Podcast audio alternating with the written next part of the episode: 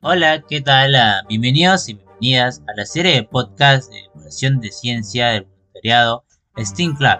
Mi nombre es Ulises y hoy en nuestro episodio número 12 conversaremos respecto a los Xenobots. ¿Qué son? ¿Por qué se les llamó de esa manera?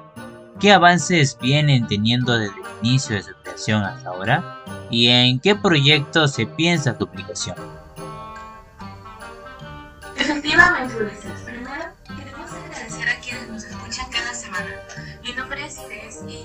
Poder introducirnos en el tema, la canción que escuchamos al inicio. Por supuesto, me transporta a tiempos lejanos, donde estaba en la escuela inicial. Tiempos aquellos con los que nos cuestionamos de todo lo que observamos a nuestro alrededor, con nuestro espíritu innato de, de investigar. Comparto las mismas emociones. Bueno, en este episodio no trata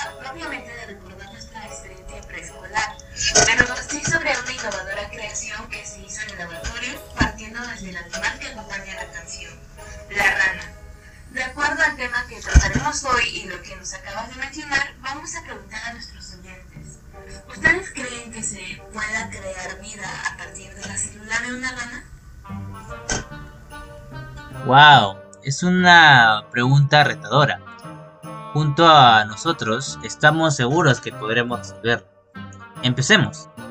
Para iniciar es importante señalar la de manera general que los Xenobots son los primeros robots hechos completamente de materiales vivos. Estos se describieron por primera vez en 2020. Como característica principal, estos tienen menos de un milímetro de ancho. Están diseñados en una supercomputadora que ejecuta un software que emula la selección natural. Los algoritmos determinan posibles configuraciones de tejido efectivas para que un Xenobot realice una tarea específica, como moverse a través de fluidos o transportar una carga útil. ¿Y por qué se le ha puesto el nombre de Xenobot? ¿A qué se debe su peculiar nombre? Los Xenobots no son netamente robots convencionales, de los que estamos acostumbrados a ver por medio de las noticias o informes, sino su nombre nace en base a la rana de garras africanas, el cual nombre científico es Xenopus laevis. Por lo general viven en los arroyos y estanques del África subsahariana, buscando comida que con sus patas. Primero, investigadores de la Universidad de Vermont y la Universidad de Duke publicaron un informe que le dio al anfibio una vida diferente. Recolectaron sus células embrionarias de piel y corazón. Luego, reensamblaron la materia viva en dispositivos robóticos, transformando a Xenopus en. Qué interesante lo que nos comentas. Por lo que tengo entendido, aunque los Xenobots aún no pueden hacer mucho más que gatear nadar, los investigadores ven un gran potencial para ayudar en campos, en, en campos como la medicina, la remediación ambiental y administración de medicamentos a la población. Claro, sobre todo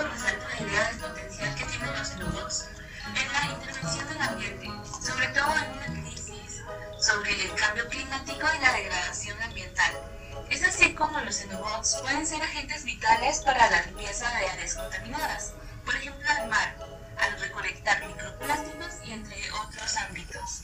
También puede ser de gran importancia en la medicina al ser capaces de transportar medicamentos a través del cuerpo humano.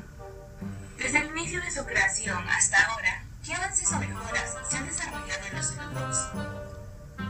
Respecto a tu pregunta, actualmente el equipo detrás de los robots han mejorado su diseño y han demostrado nuevas capacidades. Para crear los, uh, los Xenobots esféricos, Michael Levin de la Universidad de Tufts uh, en Massachusetts uh, y sus colegas extrajeron tejido de embriones de rana de 24 horas de edad, mientras que la versión anterior de los Xenobots se basaba en la contracción de las células del músculo cardíaco para moverse hacia adelante.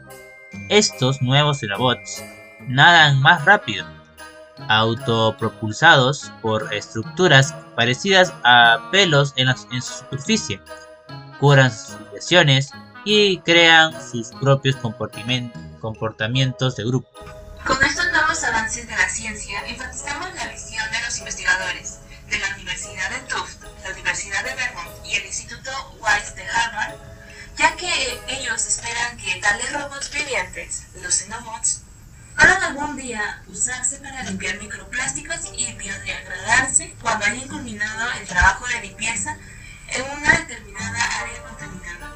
Asimismo, puede usarse para digerir materiales tóxicos o incluso administrar medicamentos dentro de nuestros cuerpos, aunque obviamente eso está demasiado lejos.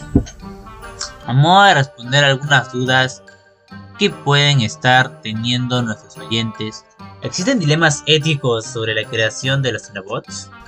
Bueno, los investigadores consideran que por el momento no, ya que esta primera cosecha de Xenobots es muy básica pero las versiones futuras podrían hacerse con sistemas nerviosos y células sensoriales, incluso habilidades cognitivas rudimentarias, que les permitiría reaccionar a su entorno.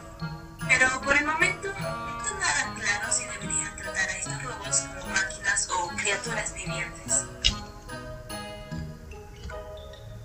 Claro, es importante recordar lo que dijo Joshua Borgard un especialista en robótica de la Universidad de Vermont y codirector de este estudio, en un comunicado de prensa, estas son máquinas vivientes novedosas. No son ni un robot tradicional ni una especie de animal conocido. Por ahora, esta es una nueva clase de artefacto, un organismo vivo y programable.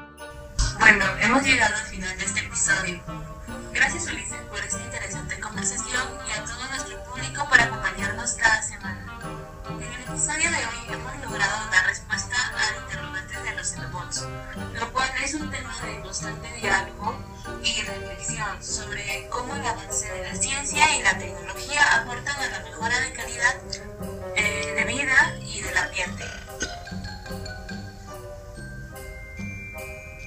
Efectivamente, la genómica como campo de la biología molecular viene desarrollando proyectos que promueven un mejor estado de salud y de bienestar para los seres vivos. Hasta aquí nuestro doceavo episodio del Club de Divulgación Científica Steam Club. No se olviden de seguirnos en nuestras redes sociales, como Facebook, Instagram y TikTok, y escucharnos cada semana en Anchor y Spotify como Steam Club PCH. Nos despedimos y hasta la próxima.